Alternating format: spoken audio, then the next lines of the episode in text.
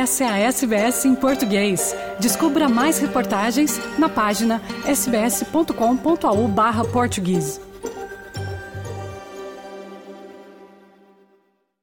Esta terça-feira nos Estados Unidos, madrugada de quarta na Austrália, foi marcada pelo primeiro dia de discursos na Assembleia Geral da ONU em Nova York. Os presidentes do Brasil, Luiz Inácio Lula da Silva, e de Portugal, Marcelo Rebelo de Souza, discursaram. Marcelo criticou o que entende serem promessas vazias dos líderes globais e alertou que as falsas promessas fazem os povos acreditarem cada vez menos naqueles que os governam. Quem conta como foi o discurso do presidente português na ONU é o correspondente da SBS em português em Lisboa, Francisco Sena Santos. É, Fernando e ouvintes da SBS, o chefe de Estado português, na tribuna das Nações Unidas, incentivou os Estados-membros da ONU a cumprirem o que prometem. Marcelo lançou em jeito de desafio, com críticas à inação recorrente dos líderes internacionais que participam todos os setembros na sessão anual da Assembleia Geral da ONU. É fácil vir aqui todos os anos prometer o mesmo e não realizar aquilo que é prometido. Acrescentou Marcelo Rebelo de Sousa, ano após ano. Nós vimos aqui e prometemos, agora é tempo de cumprir. No debate da Assembleia Geral da ONU, Marcelo Rebelo de Sousa declarou o apoio de Portugal a reformas das instituições internacionais e apelou a que a Carta da ONU seja cumprida. O Presidente de Portugal listou as áreas em que apela a melhorias. Citou respeito do direito internacional, construção da paz, cooperação internacional, correção das desigualdades mundiais, alterações climáticas, um tema muito enfatizado, reforma das Nações Unidas e das instituições financeiras globais. Cada dia perdido é mais um dia de desigualdade, de egoísmo, de conflito e de guerra, disse Marcelo Rebelo de Sousa. Acrescentou: cada dia ganho é um dia mais de justiça, solidariedade e paz. O meu voto ainda o Presidente de Portugal, é que daqui a um ano, quando nos encontrarmos outra vez, seja possível dizer que há mais paz do que guerra. Se assim for, valeu a pena. Se assim não for, Continuaremos, concluiu Marcelo, a ouvir sempre os mesmos, tantos deles muito influentes, a prometerem e a não cumprirem, e perceberemos porque é que os povos acreditam cada vez menos naqueles que os governam, advertiu Marcelo Rebelo de Sousa, criticando o Conselho de Segurança da ONU por corresponder a um mundo que já não existe. O presidente de Portugal frisou que Portugal há muito defende que países como o Brasil ou a Índia devem ser membros permanentes e que a posição africana comum deveria também ser tomada em linha de conta e que os pequenos países não podem ser ignorados. A par disso, Marcelo lamentou a atuação das organizações financeiras internacionais, dizendo que favorecem os países mais ricos e não são capazes de financiar o desenvolvimento sustentável no mundo. Os temas abordados por Marcelo Rebelo de Sousa na tribuna da ONU são comuns a vários várias das intervenções na Assembleia Geral. Apesar do comentário ser breve, Marcel também mencionou a guerra na Ucrânia.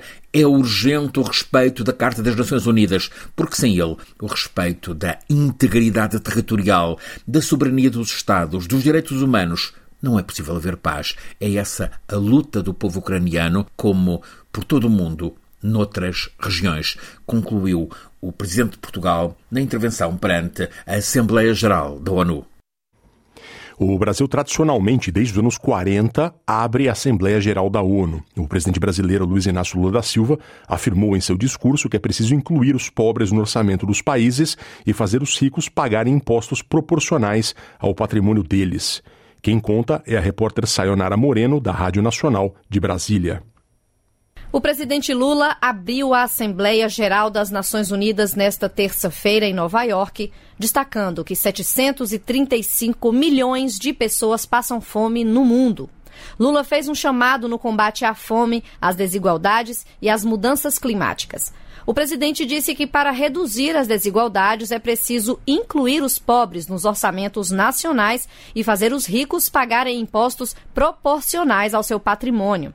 Diante de líderes mundiais, o presidente Lula cobrou o compromisso de países no financiamento de ações pelo clima. Sem mobilização de recursos financeiros e tecnológicos, não há como implementar o que decidimos no Acordo de Paris e no Marco Global da Biodiversidade. A promessa de destinar 100 bilhões de dólares anualmente para os países em desenvolvimento permanece apenas isso, uma longa promessa. Hoje, esse valor seria insuficiente para uma demanda que já chega a casa dos trilhões de dólares. Lula citou que a matriz energética brasileira já é uma das mais limpas do mundo. Para o presidente, as responsabilidades são um ponto comum, apesar de não serem iguais para todos os países. Agir contra a mudança do clima implica pensar no amanhã e enfrentar as desigualdades históricas. Os países ricos cresceram baseado em um modelo com alta taxa de emissão de gases danosos ao clima. A emergência climática torna urgente uma correção de rumos e a implantação do que já foi acordado. Não é por outra razão que falamos em responsabilidades comuns mais diferenciadas.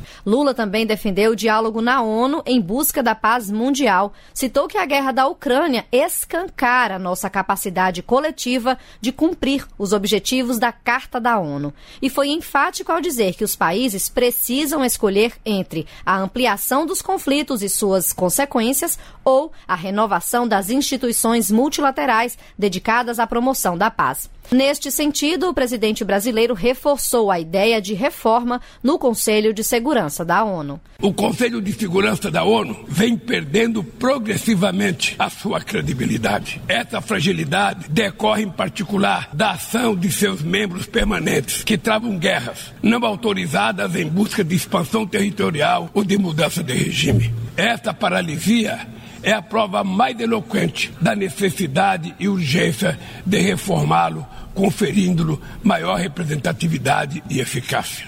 Em cerca de 20 minutos, Lula também mencionou países que passam por crises políticas, conflitos, ameaças à democracia e que sofrem embargos econômicos. Segundo o presidente, o Brasil seguirá denunciando o embargo econômico e financeiro imposto a Cuba e a tentativa de classificar esse país como Estado patrocinador de terrorismo. Há mais de 60 anos, o Brasil realiza o discurso de abertura da Assembleia Geral das Nações Unidas. Esta é a oitava vez que o presidente cumpre a tradição. Nesta terça, a agenda do presidente Lula tem encontros bilaterais com representantes da Áustria, Alemanha, Noruega e Palestina. Na quarta, Lula se encontra com o presidente dos Estados Unidos, Joe Biden, e também com o da Ucrânia, Volodymyr Zelensky. Da Rádio Nacional em Brasília, Sayonara Moreno. Um outro ponto crucial do discurso de Lula na ONU foi citar o sueco-australiano fundador do Wikileaks, Julian Assange. Lula defendeu a liberdade de imprensa, afirmou que Assange não deveria ser punido por, entre aspas, informar a sociedade de maneira transparente e legítima e que é preciso resgatar o que chamou de melhores tradições humanistas que inspiraram a criação da ONU. Em 2006, Julian Assange fundou o Wikileaks, que liberou material confidencial do governo dos Estados Unidos sobre as guerras do Afeganistão e do Iraque, além de várias outras informações confidenciais. Parte do material divulgado relata abusos das Forças Armadas Americanas em conflitos e também em ocupações. Os Estados Unidos consideram a divulgação do material uma ameaça à segurança nacional do país. Assange vive confinado desde 2012 em Londres e está em vias de ser extraditado aos Estados Unidos, onde deverá ser julgado. O primeiro-ministro da Austrália, Anthony Albanese, declarou recentemente que tenta conversas com o governo dos Estados Unidos para que Assange seja libertado, mas os americanos são hostis a qualquer tipo de conversa nesse sentido. O líder da oposição australiana, Peter Dutton, afirma concordar com Albanese de que Julian Assange precisa ser libertado. Curta, compartilhe, comente.